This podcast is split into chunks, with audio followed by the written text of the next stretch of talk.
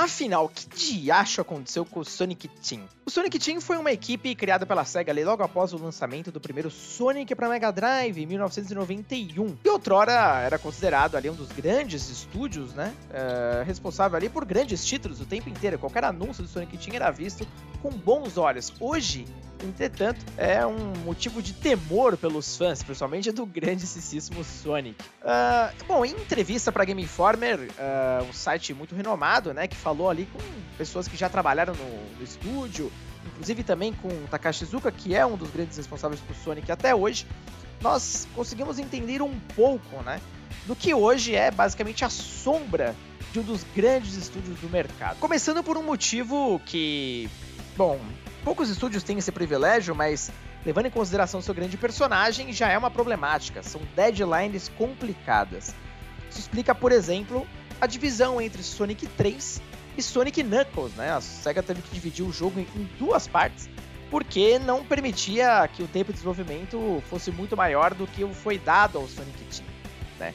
E isso perduraria por todos os projetos do mascote. Bom, a coisa começa a piorar bastante, na verdade, na transição para a geração seguinte, que era o Sega Saturn, né? console já parrudo, de CD, uma geração de gráficos poligonais. Seus grandes concorrentes eram PlayStation e Nintendo 64, e o que mais se esperava era o que? A transição de grandes séries para o universo poligonal. Como a gente já sabe, a história conta, né? Super Mario 64 basicamente revolucionou o mercado, enquanto Sonic, bom, o que, aconteceu com o Sonic, não é verdade? Vamos lá. O Sonic Team foi dividido em duas equipes na época, duas equipes principais, sendo que uma estaria responsável né, por um projeto de Sonic para o Saturno, totalmente em 3D, e uma outra equipe era liderada pelo Yuji Naka, que basicamente é um dos pais aí do Sonic, que estava desenvolvendo naquela ocasião Nights into Dreams, que viria a ser um dos grandes títulos uh, do Sega Saturn. Qual foi o problema ali? A SEGA basicamente pegou a engine da equipe do Naka e quis colocá-la e né, usá-la no desenvolvimento do novo Sonic, porém o Naka ficou extremamente incomodado com isso e fez de tudo para que isso não acontecesse. Sabe-se lá o grande motivo, porém isso acabou acontecendo. Esse projeto viria a ser o que a gente conhece como Sonic Extreme, que foi um projeto completamente conturbado, cheio de mudanças de engine, perda de equipe, diminuição de equipe, principalmente até culminar ali no cancelamento do título. Isso foi bem determinante, né, para o fracasso do Saturn no mundo todo. E basicamente o console não teve, né? Foi o único, aliás, console da Sega que não teve seu jogo de Sonic próprio. Basicamente foi alimentado ali com relançamentos e spin-offs bem questionáveis, inclusive. Indo para a era do Dreamcast, a SEGA tinha que fazer alguma coisa, ela precisava de um grande título logo de cara e Sonic Adventure foi esse título. Foi finalmente a grande transição do mascote do mundo 3D, foi um jogo extremamente apreciado pela crítica e público, o jogo mais vendido do Dreamcast e uma bela carta né, de boas-vindas ali do novo console. A SEGA estivesse em situação complicadíssima, né? Afinal de contas, o Dreamcast era sua última tentativa e a empresa estava jorrando dinheiro fora, né? Estava muito complicado. Bom, basicamente a SEGA, a gente já sabe da história, né? Ela não conseguiu aguentar a pressão do mercado.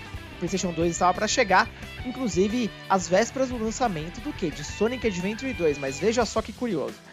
Sonic Adventure contou com cerca ali de 120 pessoas né, trabalhando no projeto, enquanto Sonic Adventure, meu amigo, contou com 11 pessoas. Então, um décimo dessa equipe teve ali que basicamente finalizar um projeto que, no fim das contas, foi excepcional, né? Foi muito bem vendas para suas limitações e muito bem também com a crítica pública, um grande jogo mas a gente já via certos cortes ali, por exemplo, Sonic Adventure 1 tinha seis campanhas, enquanto o Adventure 2 tinha apenas duas, né, com diferentes personagens. Ali já começou a morte do Sonic Team de fato, porque a SEGA começou a perder talentos, né, o tempo inteiro. A transição de hardware para apenas uma desenvolvedora de software foi bem complicada. Um terço de toda a força, né, de trabalho da SEGA foi demitida. E o Sonic Team foi uma das equipes que mais sofreu, né? Grandes talentos foram embora inclusive junto do Yuji Naka. Acho que isso já explica também muita coisa, né?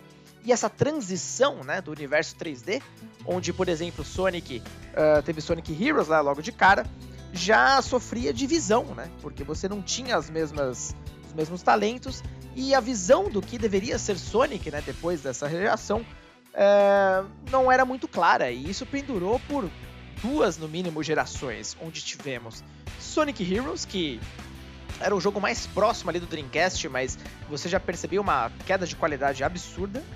Depois tivemos Shadow the Hedgehog, que é basicamente uma abominação, um personagem que surgiu no Sonic Adventure 2 agora segurando uma arma e dirigindo carros, né?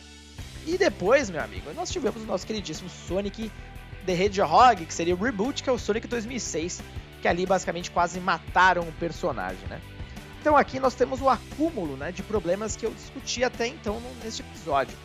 Deadlines apertadíssimas, projetos com escopo completamente fora do que dava para entregar e uma falta de visão clara do que era o Sonic, né? Afinal, o Sonic é aquele personagem colorido que tem né, certos amigos ali, por exemplo, Tails e Knuckles, e que vai derrotar o Eggman, ou ele é um cara que participa de uma história épica, cheia de dragões e tudo mais? Pois bem, personagem passou por uma problema de crise de identidade, essa é a grande verdade, né? E Sonic basicamente continua ainda muito conhecido até mais graças a outros mídias, ali como por exemplo desenhos e até mais recentemente o filme, porque a qualidade nos jogos caiu absurdamente. O Sonic Team já não fazia mais outros projetos senão Sonic, né? No Dreamcast ele ainda teve, por exemplo, amado Phantasy Star Online, que é um grande projeto, depois ficou relegado apenas a jogos do Sonic. E bom, já contando com pouquíssimos talentos, a coisa foi de mal a pior, né? As vendas também. O estúdio foi estourando cada vez mais irrelevante e não tinha muitas chances de brilhar, né? Não tinha muito para onde ir. Hoje, esse é o estado do Sonic Team, um estúdio absolutamente e apenas dedicado a Sonic, né? Com poucos talentos, com pouquíssima deadline e uma verba absolutamente limitada, né? E ela também não tem mais, como por exemplo na época do Mega Drive e do Dreamcast, o controle do rádio, né? Então ela precisa trabalhar com diferentes formatos. Bom, moral da história. Hoje o Sonic Team é apenas Sonic Team no nome, né? Porque das pessoas que estavam lá mesmo, basicamente não tem mais ninguém. Então é quase como uma sombra do que ele já foi. E é, não é por isso, né, que surpreende, inclusive, que lançamentos como Sonic Mania não são produzidos pelo Sonic Team, sim por pessoas de fora que possuem uma visão muito mais adequada do que realmente se trata Sonic.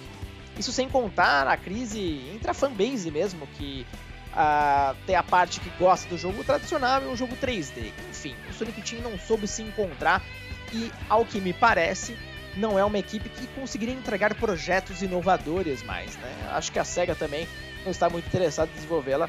Afinal de contas, outros estúdios seus estão indo muito melhor, né? Como, por exemplo, o RGG Studio, responsável por Yakuza e Judgment. Você tem os estúdios europeus ali com os jogos de PC. Você tem a Atlas com Persona, enfim. Sonic Team acabou se tornando de fato apenas mais um.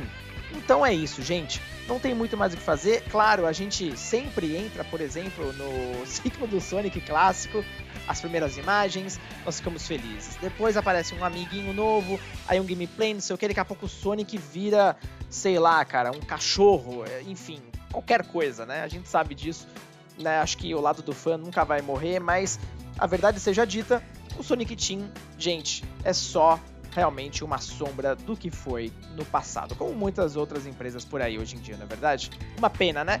Mas, bom, espero que a SEGA entregue muitos outros projetos do Sonic Team nas mãos dos outros desenvolvedores. Acho que aí tem mais futuro, não é verdade? Beleza? Bom, galera, espero que vocês tenham gostado do episódio. Eu vou ficando por aqui e nos vemos na próxima pílula. Até lá!